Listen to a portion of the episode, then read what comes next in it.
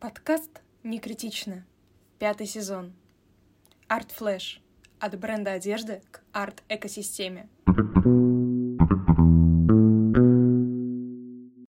В выпуске упоминается Инстаграм, который принадлежит компании Мета.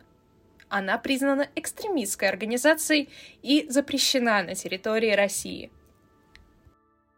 Здравствуйте! Вы слушаете «Не критично» — подкаст про искусство, культуру, моду и все, что между ними. Подкаст ведем мы, два исследователя и искусствоведа. Я Вероника Никифорова, и Алина Максимова всегда мне составляет замечательную коллегиальную компанию. Алина, привет! Привет из Питера. Сегодня у нас в гостях Эмилия Манвильян, креативный предприниматель и основательница арт-экосистемы Art Flash. Привет, Эмилия! Привет, привет! Большое спасибо, что позвали. Первый вопрос у меня к тебе такой, он, может быть, покажется даже очень общим, но это самое интересное всегда. А как ты пришла в моду и как ты вообще решила совместить искусство и моду? Как это вышло? Uh, да, это правда очень популярный вопрос, но тем не менее, ты знаешь, uh, мой ответ каждый раз меняется, потому что, мне кажется, я становлюсь старше, расту и вспоминаю много всяких деталей даже в процессе личной терапии. Они всплывают, и я понимаю, что на самом-то деле все это идет из глубокого детства. Я увлекаюсь и занимаюсь искусством примерно с 6 лет, и параллельно с этим я все детство делала такие, знаете, вырезки вот эти вот, когда ты просто на бумаге что-то рисуешь, потом вырезаешь и начинаешь на куколку примерять. Вот это было мое второе увлечение. А первое увлечение было искусство. Так что если копать сильно далеко, то можно сказать то, что с шести лет я этим увлекаюсь, и, наверное, оно все просто во мне как-то кипело, как в котле, и вылилось вот в то, угу. во что вылилось. Но на самом-то деле я прошла очень много курсов по истории искусства и всегда понимала то, что именно с этой сферой хочу связать свою жизнь. А в университете у меня был друг, который занимался толстовками и нанесением на толстовки. Знаете, вот эти вот МГУ, высшая школа экономики, такие серые толстовки. Угу. Я узнала то, что он этим занимается. Сереж, а можно заказать вот такую толстовку только с картиной? И он говорит, да, можно, но смотри, мы делаем от 10 штук тебе 10 надо, а мне 10, конечно же, не надо. Я говорю, ну давай, ну а что поделать? А раньше, ну, в 2000 каком, 12 или 13 году там выбор не особо большой был. Вот, в общем, мы заказали 10 штук с разными картинами, и вот таким образом оно все как бы случайно, но как бы не случайно сложилось. Ну а как потом из этого сложилась-то арт-экосистема? Мне кажется, что это такие прямо твои первые самые шаги. А как оно потом все выстраивалось, что, как я понимаю, в ArtFlash прямо такое активное медиа, которое уже самостоятельная единица этого процесса. Как так вышло? Да, спасибо за вопрос, он очень хороший, потому что а, мы очень активно сейчас пытаемся уйти от позиционирования то, что ArtFlash — это бренд одежды с картинами. На самом-то деле мы уже далеко не просто бренд одежды с картинами, и у нас очень сильная трансформация трансформация произошла за 10 лет. То есть в этом году нам исполнилось 10 лет, и я понимаю то, что то, что было в начале, и то, что есть сейчас, как будто бы это вообще два разных проекта, два разных бизнеса. Настолько много времени и трансформации произошло. Наверное, оно все выходило одно из другого, и мы, с одной стороны, подстраивались под запросы аудитории, а с другой стороны, росли сами. То есть, когда мы начинали бренд одежды, у нас у каждого товара на сайте было арт-описание, которое я собирала сама, потому что в команде я отвечала за абсолютно все. Вот. И получается, что вот эти вот арт-описания, это были такие первые частички такого арт-контента, именно такого журналистского исследования, которое я сама собирала, пересобирала и делала кон- какое-то контентное наполнение. И то же самое мы рассказывали в социальных сетях. Но мы рассказывали только именно про те работы, которые были у нас на одежде. И мы заметили, что аудитория очень хорошо на это реагирует. И прям просит, ой, а можете вот про этого рассказать? А можете вот про вот этого художника? Ой, а какие сейчас выставки есть в Москве? Мы начали реагировать на запрос аудитории и делать больше медиа-контента. Через какое-то время, ну, вот вы понимаете то, что вот эти вот периоды, они на самом деле очень длинные были, то есть они были там по два, по три года примерно, вот. И через несколько лет, а точнее года полтора назад, уже аудитория начала другие запросы формулировать. Ребят, а можно с вами сходить на какое-то открытие? А можно с вами вместе сходить на мероприятие? И я своей команде, уже была команда, уже не одна я была, сказала, так, коллеги, давайте вот если мы за неделю соберем 10 запросов, то мы сделаем новое направление. И мы собрали 10 запросов таких за один день, не за неделю. И, ну, кто-то мне писал в личные сообщения, кто-то писал нам в социальной сети. Я поняла, что так, так, так. Кажется, есть новый запрос. Мы его не удовлетворяем. И как раз-таки с точки зрения предпринимателя я понимаю то, что вот именно вот эту потребность аудитории надо закрывать. И таким образом у нас сформировалась комьюнити, которое вот уже полтора года существует, оно очень активное, мы делаем для него множество и закрытых, и более открытых мероприятий. Поэтому говорить сейчас, что это бренд как мы раньше говорили, это бренд одежды, это медиа, это комьюнити, это образовательный проект. В итоге просто стало длинно и неудобно говорить, и мы решили объединить это словом Art Ecosystem. Вот как-то так. Ну, пока мы не двинулись дальше, а как появилось вообще название Art Flash? Это, наверное, тоже такая э, забавная история. Мы сидели на кухне, и проект я начинала вместе с бывшей однокурсницей. Но примерно где-то через полгода, мне кажется, она вышла замуж, и, ну, у нее немного поменялись приоритеты, там, жизненные какие-то циклы, процессы. Они переехали в другую страну с мужем, и дальше я уже сама занималась. А э, вот знаете, как в фильмах показывают, когда типа брейншторм и выписывают названия на листочке, на доске, и потом вычеркивают вот так. Вот примерно вот так. То есть мы выписываем, мы однозначно знали, что есть составляющая арт, а flash — это вспышка. Или, другими словами, свет, то есть просвещение. А мы с ней только-только вернулись с курсов по флорентийскому возрождению, и у нас было вот это вот просвещение, ренессанс, новые знания какие-то. И вот мы выписывали слова типа просвещение, информация, помощь, образование. Но все они казались какими-то сложными. И вот flash как вспышка, как какой-то импульс, который ты получаешь, как энергия, как просвещение. Вот, наверное, все вот эти смыслы мы закладываем в частичку flash. И вот вместе они получаются как Art Flash. Мощно. У меня на самом деле сейчас, прямо во время нашей беседы, возник такой вопрос, что ты рассказываешь очень интересно и получается, что вот э, изначально вообще вот эта страсть к искусству, она была и развивалась, все такое. Но потом уже возникла такая необходимость это как-то предпринимательски упаковывать, что рано или поздно встречаемся мы с этим все. И в твоем случае даже бренд одежды это вообще по своей такой подработочке я знаю, что вообще модная индустрия это страшное место в плане, особенно если там поставки, все дела, лекала, еще что-то что-то, ну, не будем это все перечислять, потому что мы все примерно догадываемся, что это реально страшно. И здесь уже надо быть не столько там почитателем искусства, любителем искусства, экспертом в области искусства, сколько именно предпринимателем. И мы, собственно, вначале сказали, что ты у нас креативный предприниматель, и здесь есть две такие существенные составляющие. Креатив — это значит, что мы там, о, сейчас на брейнштормим, что-то придумаем, все такое, то есть это такой некий хаотичный посыл вдохновения. А предприниматель — это когда ты должен доход с расходом сводить, следить, для, чтобы все твои сотрудники получили вовремя зарплату. И вот э, у тебя лично есть какое ощущение, ты скорее креативный предприниматель или ты креативный, но предприниматель? То есть какая тебе именно вот из этих сторон ближе, где ты себя комфортнее ощущаешь, что ли?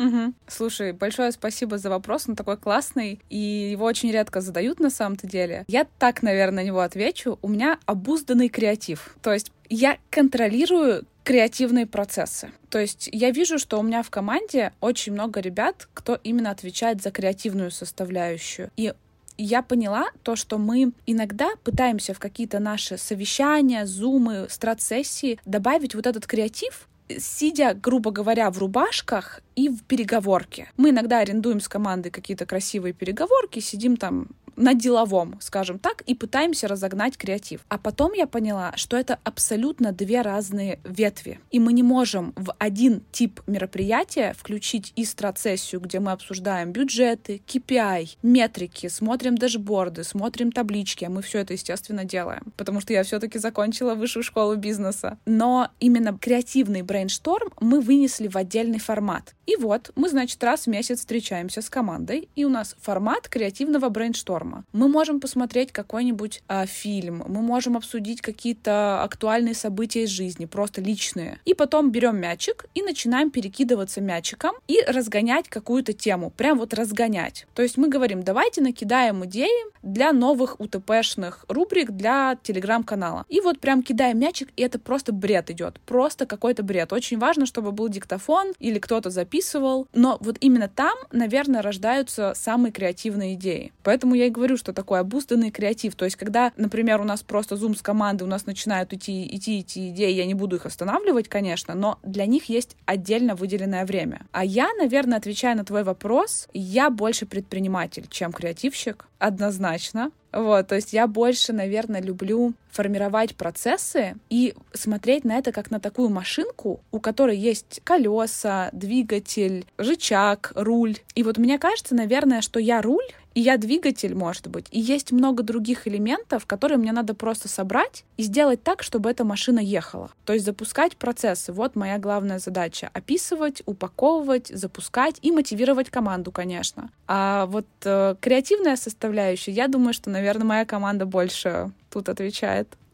Ну, на самом деле, тем, тем ценнее ты как э, глава Art Flash, э, потому что творческие личности, которые необузданные, это, как правило, в предпринимательских процессах плохо заканчивается в общем и целом, а так как вот Art Flash уже более 10 лет, так скажем, прекрасно себя чувствует, то очевидно, что эти твои качества, они являются секретом успеха. Я вчера услышала очень интересную фразу, она называется, что у всякого дела есть э, имя, фамилия и отчество. И вот имя Art Flash, мне кажется, это как раз-таки Эмилия а, Манвильян, потому что это твое дело, и ты его держишь, как бы, понимаешь, что это вот такая прямо значимая твоя характеристика, и именно обузданный креатив — это ценнейшее из свойств. Слушай, я абсолютно с тобой согласна, но единственное, что я э, всем хочу сказать, то, что вот история успешный успех это то, что мы видим вот эту идеальную картинку, и со стороны может показаться, что все гладко, легко, хорошо, супер прибыльно и так далее, но на самом-то деле первые пять лет, ну, я там точно не помню, до месяцев, до каких-то дней, но примерно первые пять лет все-таки это была достаточно тяжелая для меня история, мне было очень тяжело ее одной разгонять. У меня никогда не было, кстати, мыслей как-то ее оставить, закрыть, там, продать или что-то такое, но было однозначно за эти 10 лет,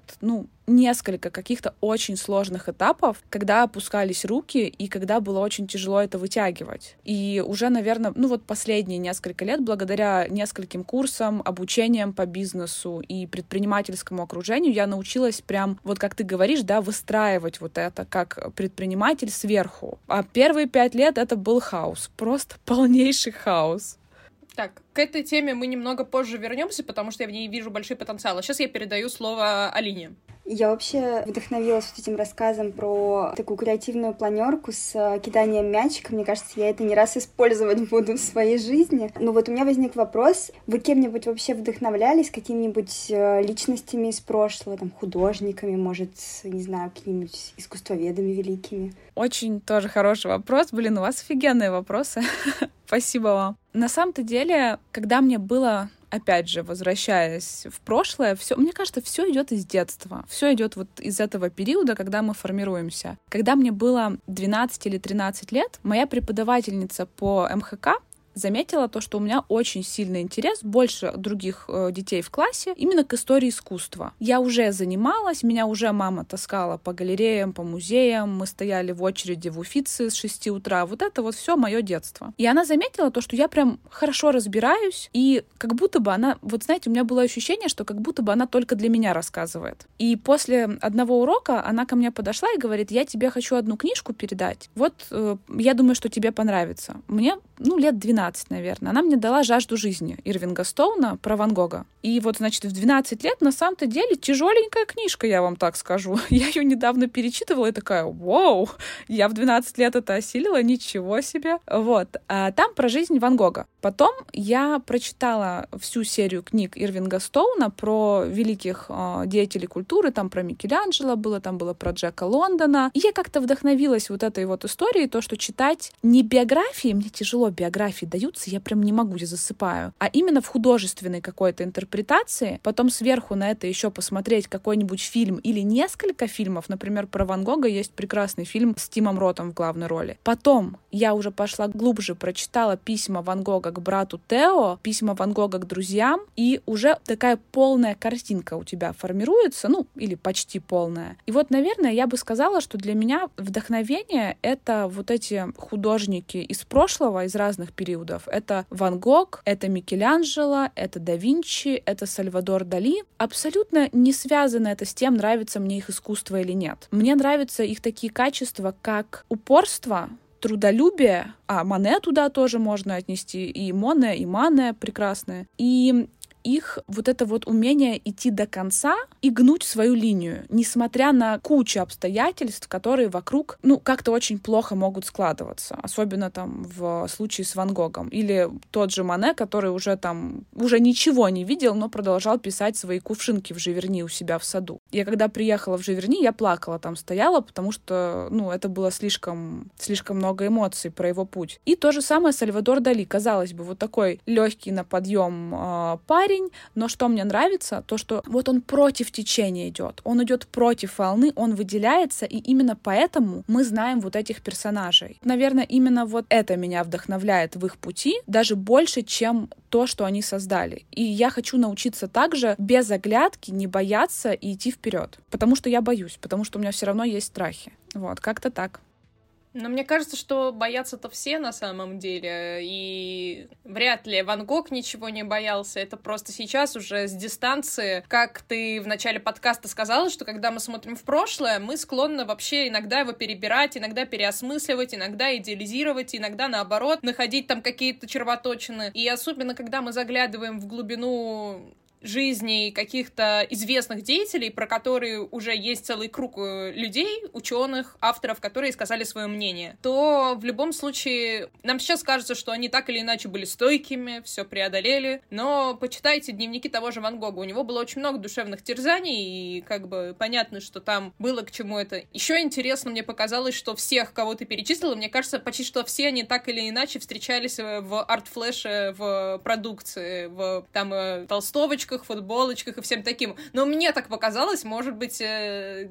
Это сто процентов. Так и есть. Ты внимательно изучила. И тут очень важно сказать то, что мы берем только те изображения, которые находятся либо в публичном домене, то есть их можно использовать для коммерческого распространения, либо те, на которые у нас есть права, и мы платим роялти. А так я бы, конечно, вообще столько, столько взяла, но нельзя, к сожалению.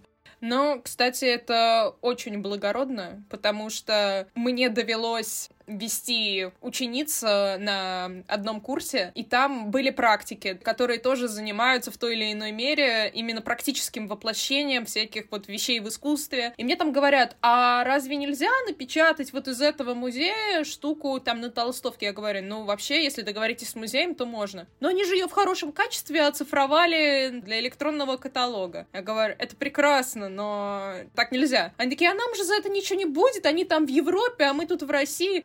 Это, конечно, подход, который, ну, то есть есть целый круг людей, у которых есть такое отношение, что они там, а мы здесь, между нами расстояние. Но на самом деле, с точки зрения жизни, конечно, всегда надо оставаться внутри правового поля. И, ну, так, это мы уже начали говорить про что-то совсем другое. А на самом деле я хотела вернуться к теме успешного успеха. А, Эмилия, здесь удивительный у нас матч, потому что я сейчас и слушателям расскажу небольшой секрет, который, впрочем, перестанет быть таковым, и там не будет никаких имен, поэтому это можно сказать мы перед Новым годом, у нас была идея записать выпуск «Провалы года». То есть всегда все в конце года такие, давайте, там, мы, там, наши продажи увеличились настолько-то, мы открыли 10 новых магазинов. А у нас была идея записать выпуск с довольно известными личностями, а с какими именно я не скажу, потому что вам не надо этого знать, э, дорогие слушатели, а то мне потом это предъявят за то, что я это упомянула. В общем, надо было сказать, а какие провалы года, потому что успешный успех — это история, которая ведет к долгим сеансам психологом, особенно когда мы живем в таком высоко концентрированном обществе, то есть, ну, это неправильно. Но оказалось, что в публичном поле люди, в принципе, еще не готовы это высказывать. У нас было несколько спикеров, которые должны были такими коротенькими интервью, типа, а вот у меня вот то-то, вот это получилось, а вот это не получилось. Мы думали, выстрелит, а оно не выстрелило. Все сказали, мы такое обсуждать на камеру не будем. Ну, не на камеру, а на диктофон, естественно. Но забавно то, что, да, несмотря на то, что мы, кажется, уже все постепенно понимаем про то, что не бывает успешного успеха, что в лучшем случае любое дело это слушатели не видят, но я сейчас показываю очень большую кривую, это череда взлетов и падений, при этом иногда ты после взлета падаешь еще ниже, чем был. Здесь надо уметь э, взять себя в руки и справляться с вызовами, которые тебе бросает действительность в любой сфере, в общем и целом. Вопрос у меня следующий. А есть ли какие-то именно не столько грустные, сколько забавные истории из твоей деятельности, а может быть поучительные, которые ты бы хотела рассказать? Или, может быть, какие бы ты себе советы дала из прошлого, которое только вот ты начинаешь Art Flash, и тут машина времени, пух, появляется Эмилия, которая немного постарше, чем Эмилия в тринадцатом году, и говорит, слушай, вот ты сейчас начнешь, но я тебя хочу предупредить. Вот что бы ты тогда себе сказала? Угу. Хорошо, давай сначала про факапы немного. Давай. Факапы происходят постоянно. Мне кажется, я каждый день ошибаюсь. Я, например, там, не знаю, повысила голос на кого-то из команды. Это тоже факап. Но мне кажется, что надо спокойно про это говорить, проговаривать, понимать, что, ну, блин, ты не можешь быть идеальным руководителем, ты не можешь всегда быть идеальной. Я раньше всегда стремилась к тому, чтобы быть идеальной во всем, и во всех ролях, которые у меня есть. То есть это девушка, подруга, дочка, начальник, не знаю, там, посетители спортивных классов каких-то. Но, к сожалению, это невозможно. И от этой идеальности ты напрягаешься, ты постоянно находишься вот в таком вот сжатом состоянии, как в клубочке таком. И потом все это выливается в панические атаки, тревожное состояние и занятия с психологом несколько лет. И я через все это проходила и до сих пор прохожу. Поэтому у факапов было очень много и коллекции, которые не запускались, и договоренности, которые слетали. И там, я не знаю, у меня команда придумала что-то, другая команда конкурентов тоже то же самое придумала. Они выпустили за день до нас, мы не увидели, тоже выпустили, все подумали, что мы у них скопировали. Хотя, блин, мы этот контент два месяца готовили. Его за один день невозможно было бы придумать. Просто невозможно. Ну, мы сразу удалили, короче. Ну, просто обидно было, что мы два месяца готовили не нужно никому контент выставление в сторис Art Flash фотографий со своих тусовок. Например, такое тоже было когда, ну, ты не переключился между аккаунтами и выставил. И в итоге я решила эту проблему так, что я просто вышла из аккаунта ArtFlash, чтобы девочкам не мешать. И уже несколько месяцев туда не захожу, смотрю с расстояния. Потом наша СММщица тоже выставила со своей тусовки, и я поняла, ну все, я не одна. Идеальная команда. Поэтому вот эти все мелкие факапы и даже факапы покрупнее, те факапы, которые не приводят к закрытию компании, разрушению репутации, все это можно объяснить, проработать, побороть и объяснить аудитории. Но, наверное, самое главное — это быть честными, и мне очень нравится ваша идея с факапами. Я очень надеюсь, что в этом году она у вас получится. Ну, если на 24-й год наберем спикеров на конец 24-го, то да, я записала телефончик, все. Да. Договорились. Я готова в первых рядах. И по поводу того, что вернуться на 10 лет назад, наверное, я бы себе сказала не переживать так сильно по поводу каких-то вещей, то, что это нормально, не перерабатывать так сильно и не пытаться делать больше, а пытаться делать качественнее, как-то точечнее, сконцентрированнее. И вот не делать там, я не знаю, 10 действий, а попробовать немножко сесть, проанализировать, что из этих 10 действий нам сейчас важнее всего, и сделать одно действие, но прийти к результату быстрее. Потому что, как я уже сказала, первые пять лет это у меня было вот такое и в силу какой-то неопытности, и в силу еще чего-то. Это было какое-то такое вот броуновское немного движение. Это абсолютно нормально, ничего страшного. И второе, это, я бы сказала, однозначно с самого начала собирать команду. У меня была такая установка, то, что, ну, раз команда, у меня же нет на них денег, буду делать одна. Это первая установка. Вторая установка, никто лучше меня не сделает.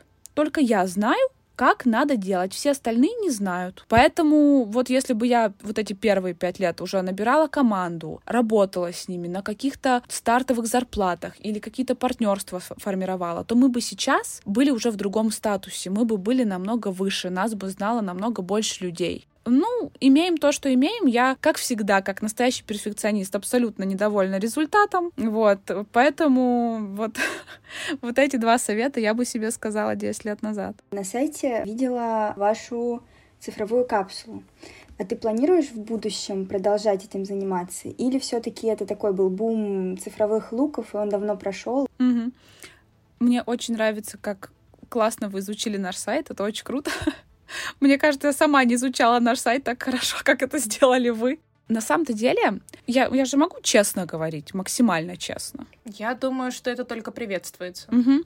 Это мое личное мнение. Если у кого-то из коллег получилось круто запустить и распродать цифровые капсулы, я им аплодирую. Они большие молодцы. Но мы сделали это абсолютно без надежды на то, что у нас сейчас массово будут эту историю скупать. То есть э, я думаю, что аудитория пока что не готова платить даже 30 долларов за диджитальное платье. И вот, значит, мы сделали эту цифровую капсулу. Это э, делается так. Я объясню просто, чтобы все понимали. Это не настоящие вещи, это digital вещи. Нужно встать в определенную позу, определенным образом поставить руки-ноги и надеть на себя, ну вот, например, там черные леггинсы и черный топик, обтягивающие. И тогда на фотошопе потом уже дизайнер накладывает сверху вот это, или там с помощью специального приложения, или просто на фотошопе накладывает вот эту цифровую вещь. И действительно, иногда это выглядит так, то, что это просто не отличить. И второй вариант там был через Snapchat фильтр. То есть нужно было скачать Snapchat, скачать фильтр, и даже тогда эта вещь могла на тебе двигаться по мере того, как ты двигаешься, она двигается вместе с тобой, то есть можно даже видео снять. И я выставила к себе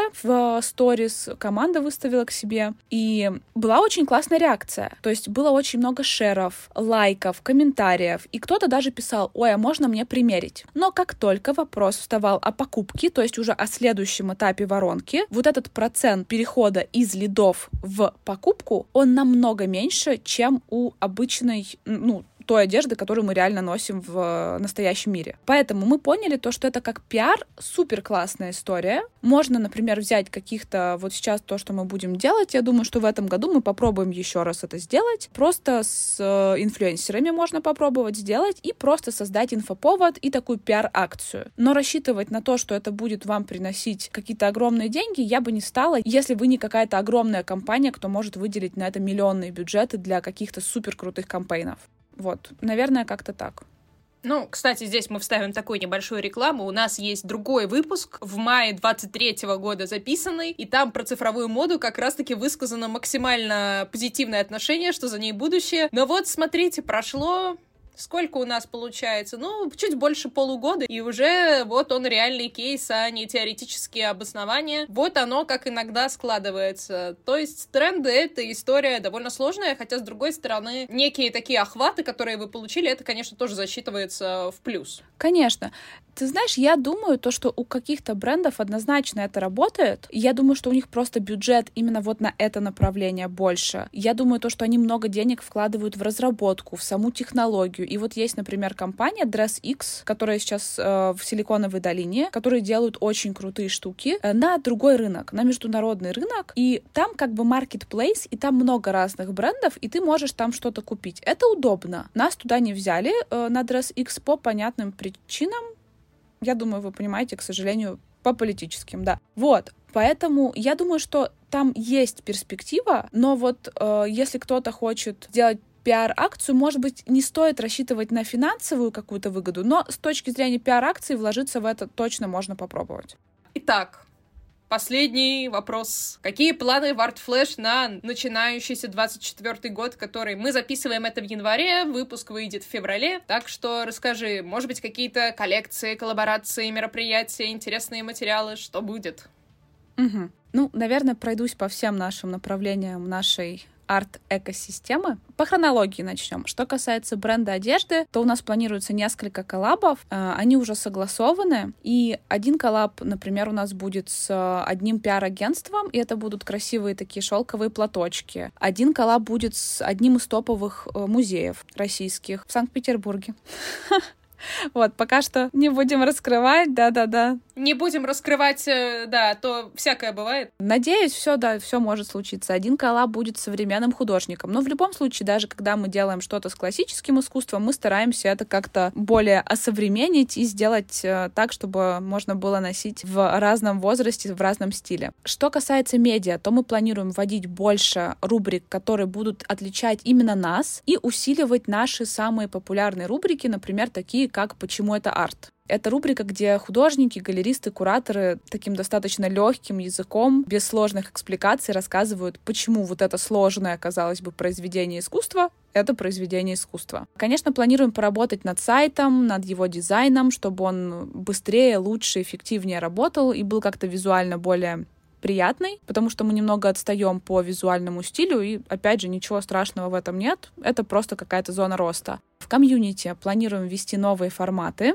Планируем повторять наши традиционные special форматы Art and Bars, когда мы ходим по барам и смотрим галереи и бары, смотрим искусство, разрабатываем коктейли. Планируем Art and Run, когда мы бегаем и смотрим public art. Кстати, присоединяйтесь, будем очень вас ждать. И э, планируем какие-то новые форматы вести, такие как, например, арт-туры или арт-мастермайнды, где мы будем ребятам, которые только начинают свои проекты в сфере искусства, давать свой фидбэк. Ну, это пока что просто такие тесты, как тест гипотез. Если не получится, ну, попробуем что-нибудь еще. Также мы планируем все-таки запустить какие-то образовательные продукты, но сейчас мы находимся в стадии э, каздевов, то есть глубинных интервью с аудиторией. И если мы поймем то, что есть ниша, которую мы можем занять, то еще запустим наши образовательные продукты. Вот. Так что планов много, и будет классно, если вы тоже за ними будете следить, так же, как и мы за вами. Ну, кстати, всю информацию про ArtFlash можно найти точно на прекрасном сайте, ссылка на который будет в описании. Еще, я думаю, в телеграм-канале ArtFlash, который тоже будет упомянут в описании для всех интересующихся, разумеется, как всегда. А только у меня один вопрос. Вот эти арт-бары и арт-раны, они в каких городах проходят? Это в Москве. Конечно, мы планируем расшириться на Питер, э, но пока что э, немного не хватает рук, не хватает команды, но планы такие тоже есть. Ну, я уже, считайте, ваша преданная поклонница на арт-раны, потому что арт-бары — это сейчас э, мне не ППП, так скажем, но побегать — это всегда за, особенно посмотреть на всякие паблик-арты. Это Прямо звучит очень интересно. Запишите меня в список интересующихся, пожалуйста. А, так, мы это обсудили, то обсудили. Ну, тогда я благодарю, Эмилия, что ты пришла на наш подкаст. И можно сказать какие-то финальные титры, пожелания, наставления для слушателей. Ну, во-первых, спасибо большое и Веронике, и Алине за то, что позвали, и за такой разговор, который немного вернул в детство. И мы даже вспомнили какие-то штуки, с чего все начиналось. Опять же, я для себя подсветила какие-то моменты, где мы молодцы, где мы проседаем, такая рефлексия. А наставление, наверное, такое, то, что быстрее делать, быстрее реализовывать идеи, не в плане давить на себя и быстрее-быстрее через достигаторство, а быстрее в том плане то, что не бояться, потому что даже если вы ошибетесь, а, лучше вы ошибетесь, чем вы не попробуете. Вот это то, что я понимаю каждый день. Спасибо вам большое, то, что слушали. Надеюсь, было интересно. Я думаю, да, но я со своей стороны для слушателей добавлю, что моя философия состоит в том, что идеи абсолютно ничего не стоят. Есть люди, которые очень боятся рассказывать свои идеи. Они говорят, ты их украдешь, потому что единственное, что стоит в этом мире, это воплощение. То есть, если у вас есть идея, но вы ее не делаете, то у вас на самом деле ничего нет. А, и не стоит бояться этим вообще делиться. Как-то жестко получилось для конца выпуска, но не всегда же нам быть милыми булочками в конце. Ладно, дорогие слушатели, увидимся через две недели. На этом все. Пока. На этом наш выпуск подкаста завершен, но если вы чувствуете, что вы не удовлетворили свою тягу к новым знаниям, то мы рекомендуем вам послушать один из выпусков, которые мы записывали вместе с Розмари Турман. Например, подводим итоги, как пандемия повлияла на моду и наши привычки, или про то, зачем анализировать и прогнозировать тренды. Оба выпуска очень интересные, и мы их горячо рекомендуем к прослушиванию. А также мы всегда рады вашим сердечкам на платформе Яндекс Музыка и отзывам на всех других платформах. Они заставляют нас работать больше и лучше. На этом все. Услышимся через три недели. Пока.